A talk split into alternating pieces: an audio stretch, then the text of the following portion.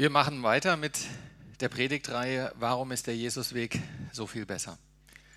Heute ist das Thema Hoffnung dran, wie Henna vorhin schon erwähnt hatte. Und wir hatten vorher das Thema Angst und auch die Emotion Wut. Und interessant ist, wenn die Hoffnung verfliegt, dann kann häufig Angst und Wut aufkommen. Ich weiß nicht, ob ihr das kennt, wenn ihr darauf hofft, dass etwas eintrifft, dass jemand etwas macht, zum Beispiel Gott, und dann passiert es aber nicht. Und ihr verliert langsam die Hoffnung, dass er das noch macht. Dann entsteht der Effekt, dass ihr Angst habt, vielleicht kommt das nicht, vielleicht auch die Wut auf Gott, warum machst du es nicht? Und dann fangt ihr an, selber es zu machen. Das Interessante ist, in dem Moment, wo ich selber anfange, etwas zu tun, weil ich nicht vertraue, dass jemand anders macht, setze ich die Hoffnung auf mich selbst. Interessanter Gedanke. Ich hoffe, dass ich es hinkriege, was Gott nicht macht. Hm. Viel Spaß dabei. Nun, das andere Interessante ist, dass die Emotionen Wut und Angst uns durchaus auch zeigen können, worauf setze ich meine Hoffnung, weil sie sind Identifikatoren. Wenn ich Angst habe, etwas zu verlieren, ist das automatisch ein Indikator, dass ich eine gewisse Hoffnung damit verbinde. Und wenn es jetzt nicht mehr kommt, dann entsteht Angst oder es entsteht Wut. Sind wir wieder beim Autoverkehr. Wenn ich Angst habe, zu spät zu kommen, eigentlich hoffe ich bin noch rechtzeitig da, dann werde ich wütend auf meinen Vordermann, wenn er zu langsam fährt. Und dann greife ich selber ins Lenkrad und sage, ich überhole den. Ganz einfache Effekte. Es gibt auch so einen schönen Spruch, die Hoffnung stirbt zuletzt.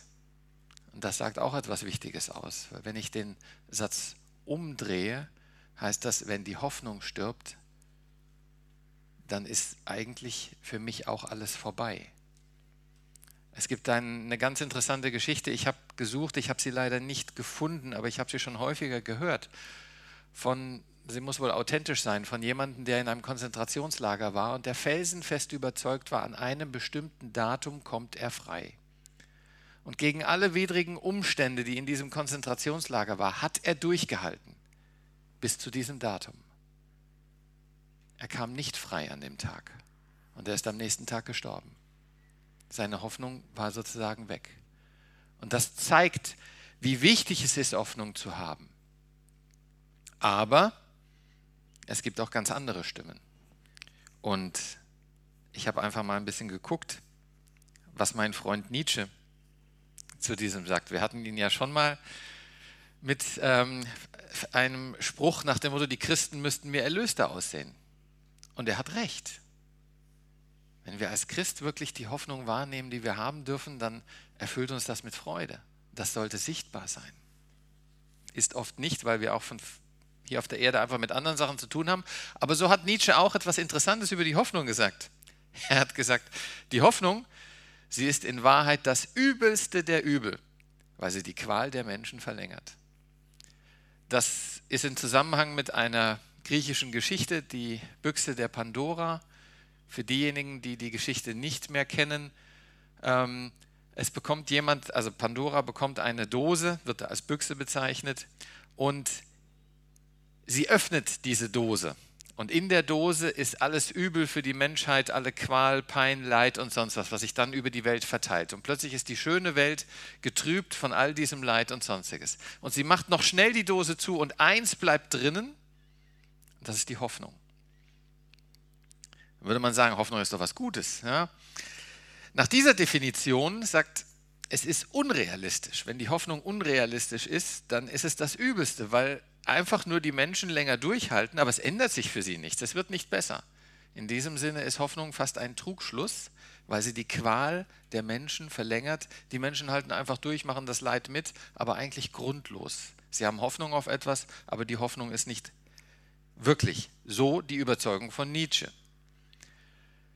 Dass es auch Menschen aus unserer Zeit gibt, die in eine solche Sicht verfallen, ist mir dann klar geworden an Marcel Reich-Ranitzky. Ich weiß nicht, ob ihr den noch kennt, war ein ähm, doch sehr renommierter Literaturkritiker, ist vor einigen Jahren gestorben und er hat kein Blatt vor den Mund genommen. Wenn ein Buch ihm nicht gefiel, dann hat er das sehr deutlich gesagt, dass das einzig Wertvolle an dem Buch vielleicht noch der Papierwert ist, der drin ist.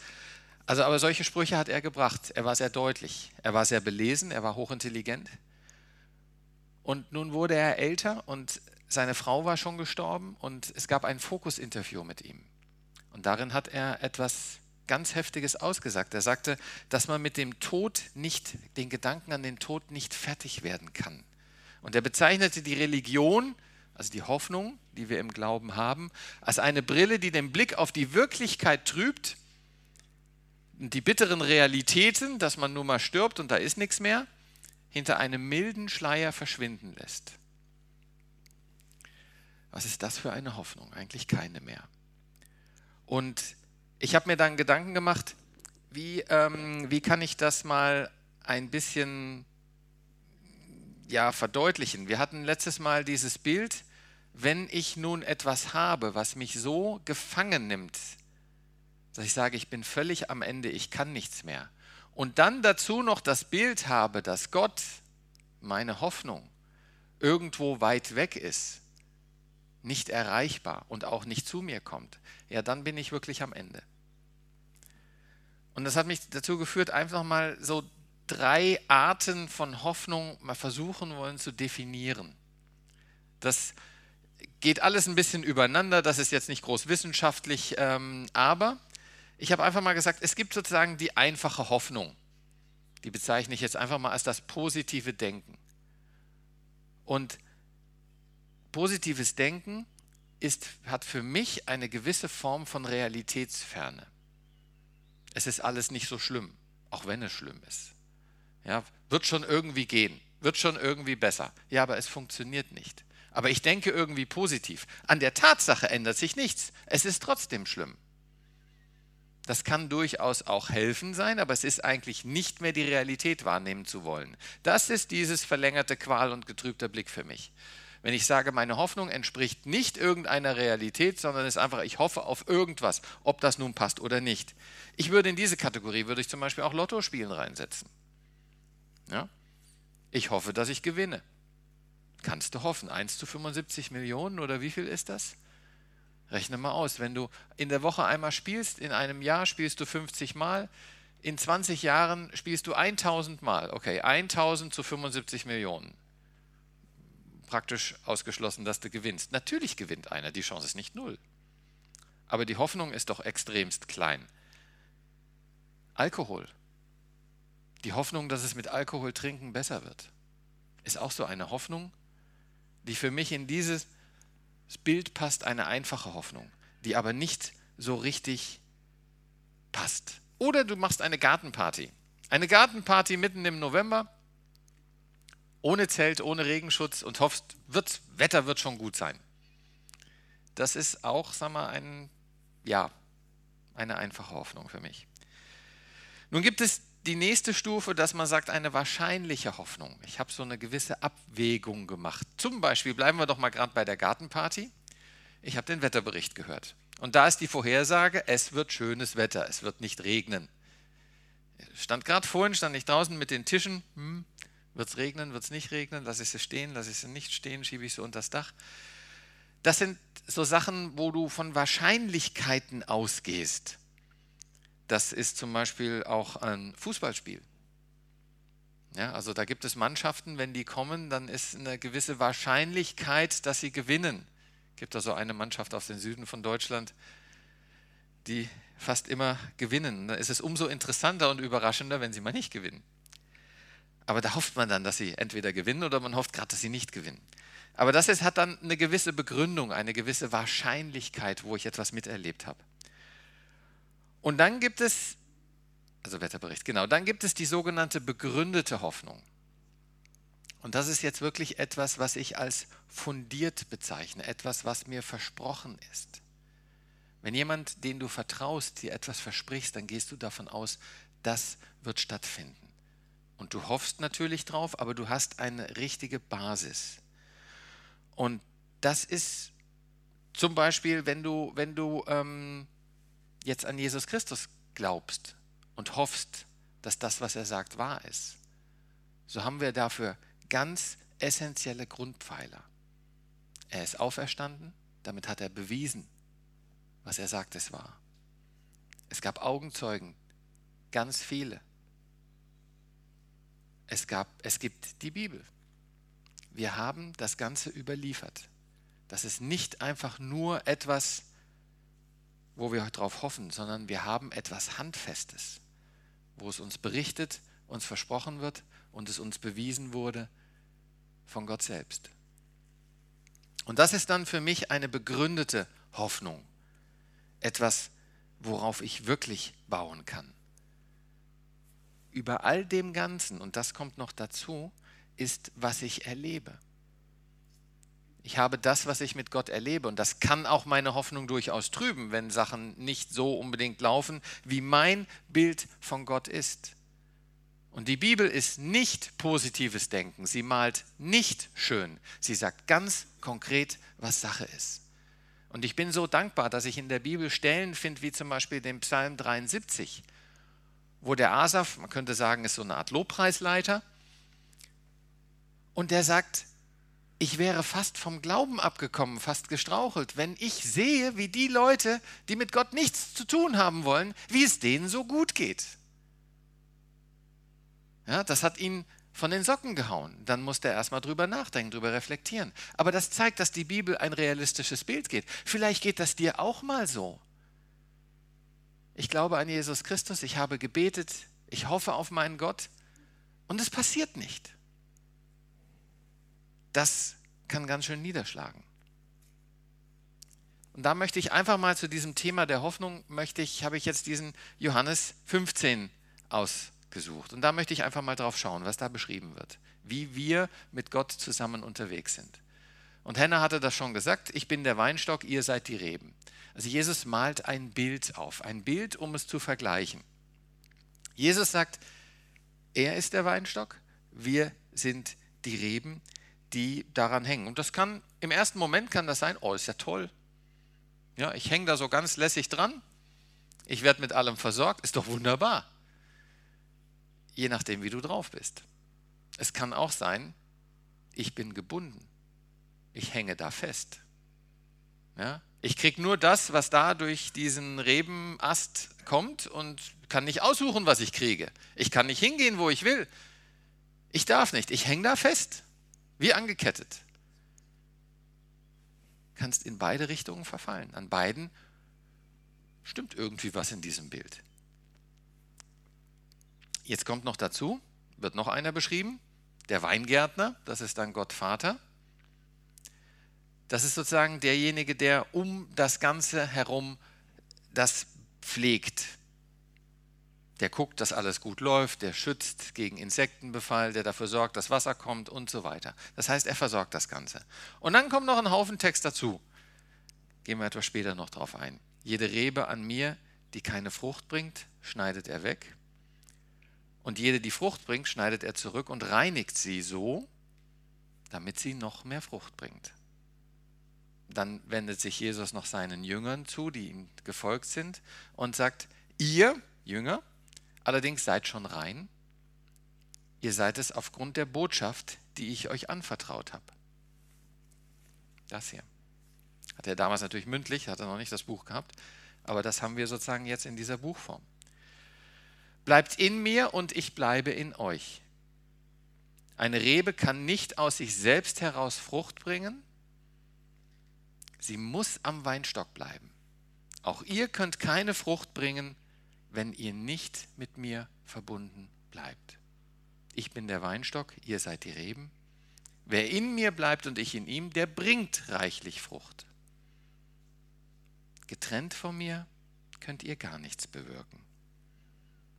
Also die Aussagen gerade nochmal zusammen. Die Akteure, die hier genannt werden, ist also einmal Jesus als Weinstock. Der Vater ist der Weingärtner.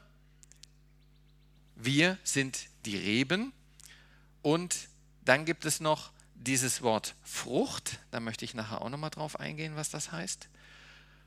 Und dann aber dieser Satz, getrennt von mir könnt ihr gar nichts bewirken. Das finde ich eine starke Aussage.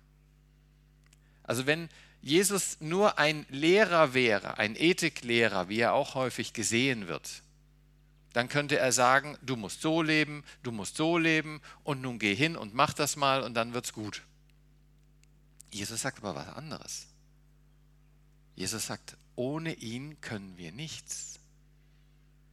Das ist eine ganz andere Aussage. Das ist keine Lehre, sondern das ist etwas, wo er sagt, ich bin eure Kraft. Ich bin in allem, was ihr tut. Und wenn ihr mich nicht mitnehmt, dann werdet ihr nichts in der Hinsicht gebacken kriegen. Das ist eine ganz andere Aussage. Das ist kein Lehrer. Das zeigt wieder, dass Jesus hier indirekt sagt, wer er ist, nämlich Gott. Und ich möchte dieses Bild, es ist ja immer schön, er sagt ja das Bild, damit man das auch vor Augen hat. Deswegen möchte ich euch einfach mal, habe ich ein Foto rausgeholt von so einer Weinrebe. Und wenn ihr euch das jetzt vorstellt, dann ist das Bild relativ plastisch. Ja, ich hänge irgendwo fest. Ich werde sozusagen irgendwo versorgt. Nämlich hierüber kommt alles, was ich brauche. Wenn ich jetzt sage, ich schneide hier das ab, dann schneide ich meine Versorgung ab. Und das seht ihr, was passiert, wenn ihr Trauben im Supermarkt kauft und die liegen zu lange rum, dann geht das ganz einfach kaputt. Das wollt ihr dann nicht mehr essen, was da übrig bleibt. Das schmeckt nicht mehr. Das hat keine gute Frucht in dem Sinne. Also das ist das ganz einfache Bild. Wenn du dranhängst, wirst du versorgt. Wenn nicht, kannst du eigentlich nichts mehr tun. Dann liegst du nur noch irgendwo rum. Dann hängst du nicht lässig ab. Nun, das kann dieses Bild des Gefangenseins kann durchaus negativ auswirken. Aber jetzt kommt es darauf an, welche Hoffnung setzt du in deinen Vater, welche Hoffnung setzt du in Jesus Christus. Und das fand ich ganz interessant, mal dieses Bild zu betrachten. Das ist die größte ähm, Weinrebe der Welt, die sogenannte Great Wine. Die wurde 1768 gepflanzt, also die ist fast 250 Jahre alt. Und wenn ihr das Bild einfach mal seht, das ist ein komplettes Gebäude für eine Weinrebe. Das nenne ich mal Versorgung. Da ist sonst nichts. Es geht einzig und allein, ist alles danach ausgerichtet, dass diese Weinrebe auch so richtig schön gerade ist, damit auch ja die Sonne gut drankommt. Wasserversorgung ist da, da ist eine Leiter, um zu schauen, zu schnibbeln, zu machen, zu tun. Das heißt, ein, eine Wahnsinnsmühe für eine einzige ähm, Weinstock und für alle Reben, die dran hängen. Das, das ist so das Bild, was Jesus beschreibt als Weingärtner, der alles dran setzt, dass dieser Weinstock mit allen Reben, die da dran sind, dass es denen gut geht. Und das ist eigentlich auch das Ziel, dass Gott alles tut, damit es uns gut geht, langfristig. Nun weiß ich nicht, und interessant übrigens, diese, dieser eine Weinstock äh, bringt 300 Kilo Trauben im Jahr. Also das ist schon eine Menge an Frucht. Ja? Und ähm, interessant ist, dass es auch nochmal abgewogen wird. Man sagt, ein Weinstock bringt bis 20 Jahre viel Frucht und danach nimmt sozusagen die Menge an Frucht zwar ab, aber die Früchte selbst werden immer intensiver, haben immer mehr Inhaltsstoffe, werden also wie wertvoller, leckerer. Und 300 Kilo nach 250 Jahren, das ist schon was.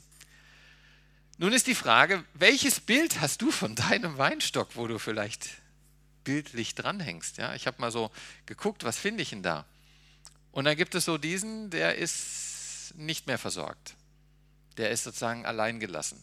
Da ist schon Moos dran und ich habe dann mal gesucht und ähm, ja, irgendwo hängt noch ein Blatt dran, aber ich kann jetzt vom Foto her nicht sagen, ob das jetzt ein, noch ein lebendiges Blatt ist oder vom letzten Jahr eins noch dran hängt. Aber da ist nicht mehr viel los. Hast du so ein Bild, dass du an einem solchen Weinstock hängst? Oder noch intensiver? Ist dein Weinstock vielleicht das? Einfach mal, welches Bild hast du, wenn du sagst, ich hänge an dem Weinstock? Wie, wie ist das für dich? Oder, und das siehst du im Moment sehr häufig, da, wo die Weingärtner reingehen, da sieht es so aus.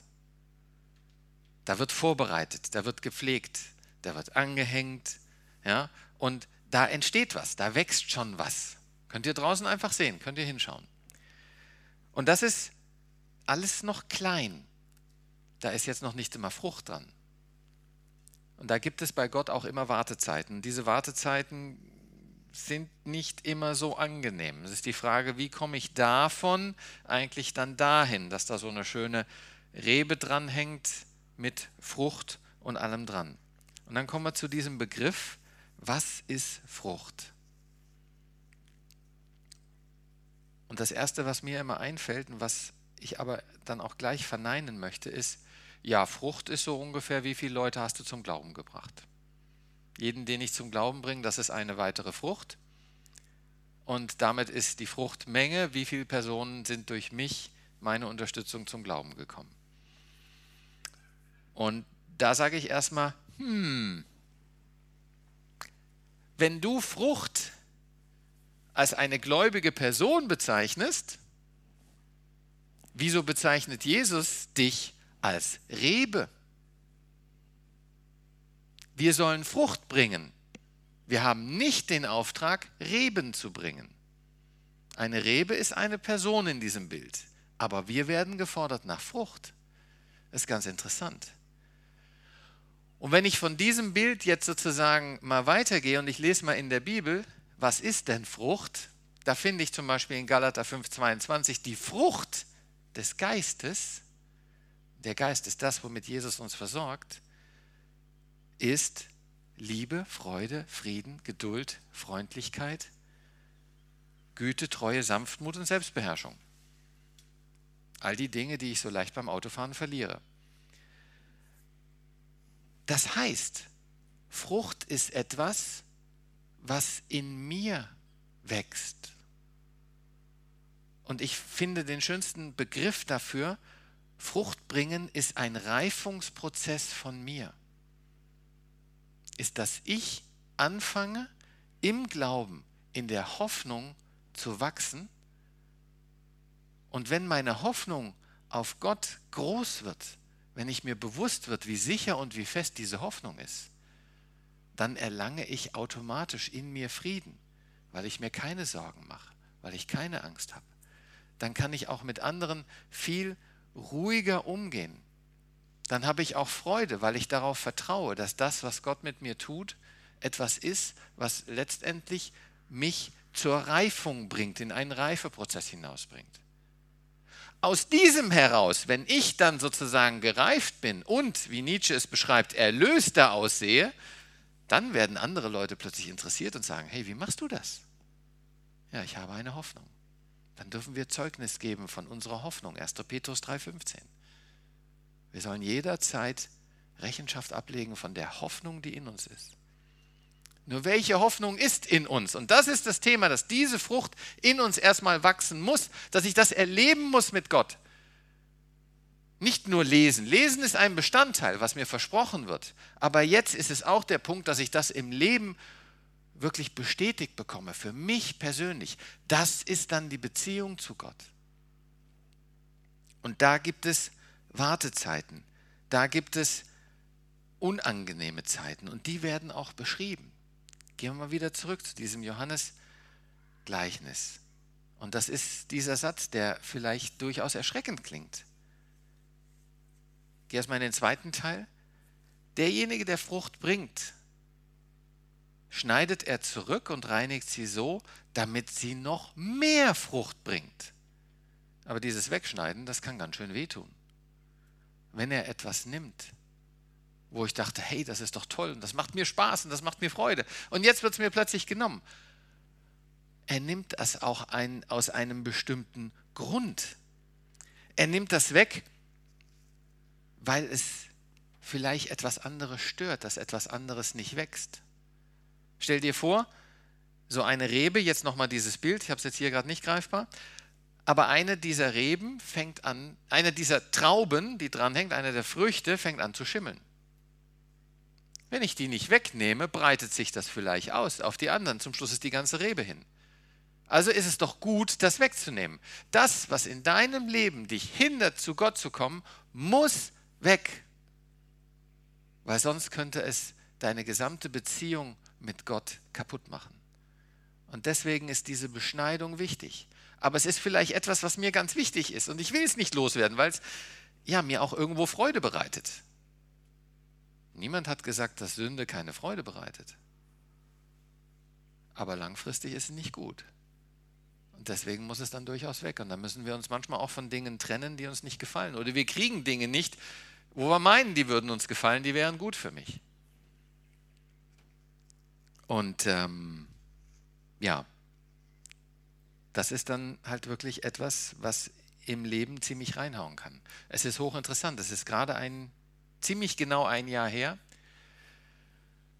Und da war ich wirklich am Boden, weil ich hatte mir eine Hoffnung gesetzt. Gott hatte mir ganz klar gesagt, das ist nicht dein Weg. Aber ich wollte es nicht hören. Es war mir so wichtig, diesen Weg zu gehen, dass ich weiterhin darauf hoffte. Und es schien sogar ganz gut zu laufen. Und dann passierte etwas, wo mir deutlich wurde, das wird nicht passieren.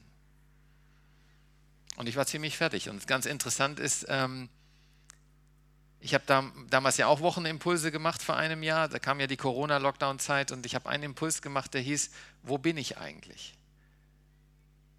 Und das war auf mich bezogen. Ich hatte das nicht immer geplant. Ich wollte eigentlich ganz woanders hingehen, um einen Film zu drehen und ich dachte irgendwo, kam so wirklich dieses Gefühl, wo bin ich eigentlich? Wo bin ich eigentlich unterwegs? Was tue ich hier? Was mache ich hier? Was soll das Ganze? Weil alles zerstört war. Und ich habe an dem Punkt, wo ich war, habe ich die Kamera hingestellt, einen Film gedreht. Kann ich mir heute noch angucken. Es, insofern ist hochinteressant, wie ich damals drauf war.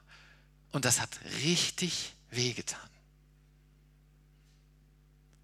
Aber danach, weil mir bewusst wurde, meine Hoffnung ist falsch und ich wirklich jetzt sehen konnte, Gott hat nicht umsonst gesagt, nicht diesen Weg. Ja, dein Wille geschehe. Er hatte schon recht. Wenn du dich gegen Gott auflehnst, wirst du in ein Problem fahren. Und trotzdem, trotz meiner Auflehnung, hat er mich dann in eine Lösung geführt. Aber ich musste erst zu diesem Punkt kommen, dass ich erkenne, meine Hoffnung ist falsch. Und ich durfte dann lernen, dass ich meine Hoffnung auf Gott setzen kann und dass er eine Lösung schafft. Deswegen bin ich heute hier. Und das kann aber ein ziemlich langer Weg sein. Wir haben noch jemanden in unserer Mitte sitzen. Hat auch einen langen Weg hinter sich, wo er eine Arbeit suchte. Und das ist ein Kampf. Ständig Absagen, ständig negative Rückmeldungen. Wie soll es weitergehen? Eine Frist geht langsam zu Ende. Das ist wie gegen eine Mauer fahren und keine Bremse finden. Und dann die Hoffnung doch noch auf Gott halten? Hoffnung ist immer so leicht, wenn es gut geht. Ja, wenn das Auto fährt, kann ich hoffen, alles geht gut, ich komme schon an. So, und dann plötzlich hast du einen Platten oder Motor fällt aus oder sonst was. Kannst du dann immer noch an dieser Hoffnung festhalten? Das ist der Punkt. Und das ist das Zurückschneiden. Und das ist, dass er mit uns arbeitet, dass er eben nicht nur leichte Wege für uns macht, sondern dass er uns widerstandsfähig macht, dass er unsere Hoffnung stärkt, dass diese Frucht, dieser Reifungsprozess intensiver wird. Aber dadurch kommen wir auch in Situationen, die uns überhaupt nicht gefallen. Und es kann sogar ganz dramatisch sein, wenn wir das eben nicht machen, uns entscheiden, nee, ich will die Frucht nicht, ich will den Reifungsprozess nicht, dass er dann auch, und das steht da doch relativ hart, Schnipp macht. Und dann ist es nicht eine Frucht, die weggeschnitten wird, sondern es ist die Rebe, die weggeschnitten wird. Auch das wird beschrieben. Ist interessant. Ich kann irgendwo sein, ich kann, ich kann sogar Pastor sein und keine Frucht bringen, keinen eigenen Reifungsprozess durchlaufen. Und dann werde ich abgeschnitten. Was bringt mein Predigen, wenn ich nicht Jesus verkündige? wenn ich nicht auf ihn hinweise, sondern wenn ich nur noch irgendeine Ethik mache. Wie Jesus gesagt hat, ohne mich könnt ihr nichts tun. Ihr könnt nicht einfach nur das Christentum zu einer reinen Lehre machen, sondern es geht nur mit dem lebendigen Christus. Das ist wichtig. Mit ihm können wir tun und ohne ihn können wir nicht. Ich überspringe den Rest einfach und würde gern zusammenfassen. Unsere Hoffnung, ganz wichtiger Punkt, keine positives Denken. Es ist eine begründete Hoffnung in Jesus Christus, dem Auferstandenen, der bewiesen hat, dass er Gott ist, der der einzige Weg für uns ist. Das ist unsere Hoffnung. Das ist keine leichtgläubige Hoffnung, das ist eine fundierte Hoffnung auf Jesus Christus, auf allem, was er gesagt hat und was er unter Beweis gestellt hat. Und wir können das erleben. Wir dürfen darauf vertrauen, dass wir versorgt werden, dass wir begleitet werden. Gott Vater als Weingärtner, der unser Leben beobachtet, der schaut, wie läuft's, der uns ja, der das pflegt, dass das läuft, dass das funktioniert, aber auch eingreift, wenn irgendetwas stört. Jesus Christus, der Weinstock, der uns versorgt. Wie versorgt er uns? Haben wir demnächst mit Himmelfahrt. Ich gehe zum Vater und sende euch den Geist. Wir bekommen von Jesus Christus Kraft und Beistand durch den Heiligen Geist. Und ich darf es wieder tun. Da sind sie wieder. Alle drei zusammen. Es ist nie einer. Es ist immer unser einer Gott, Vater, Sohn und Heiliger Geist, die in Kombination immer aktiv sind. Warum? Weil es ein Gott ist. Ganz einfach. Deswegen immer zusammen. Ihr werdet nicht in der Bibel finden, dass etwas alleine läuft, dass die anderen nicht dabei sind. Weil es einer ist, wie immer wir uns das auch schwer vorstellen können. So, und dann, wenn wir uns an Jesus Christus halten, sagt er, dann werden wir auch Frucht bringen, dann werden wir reifen, dann kommen wir in diesen Prozess. Dann ist es nicht eine Frage ob, sondern wenn ich mich an Christus binde, wenn ich ihn als meinen Herrn anerkenne, dann bin ich in dem Reifungsprozess. Und deswegen habe ich das Aua dazu geschrieben, das kann wehtun. Ja? Aber dann kommen diese Sprüche, fürchte dich nicht. Römer 8, 28. Alles, was uns passiert, dient zu unserem Besten in dem Reifungsprozess. Aber ein Reifungsprozess tut weh. Ganz einfaches Beispiel Sport, Muskelkater am nächsten Tag. Ja, ja nichts anderes.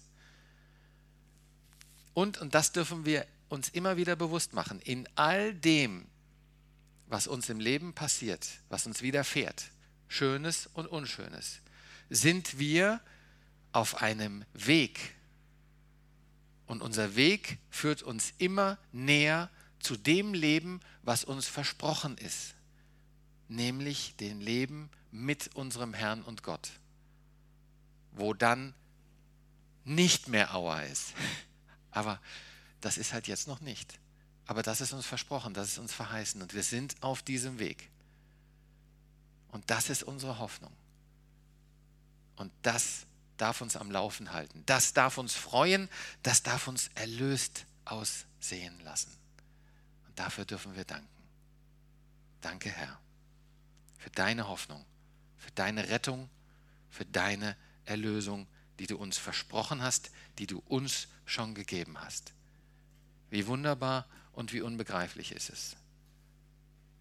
Und führe uns nicht in Versuchung, sondern erlöse uns von dem Bösen. Dein ist die Kraft und ohne dich können wir nichts tun. Hilf, dass wir in dir bleiben und bleibe in uns. Amen.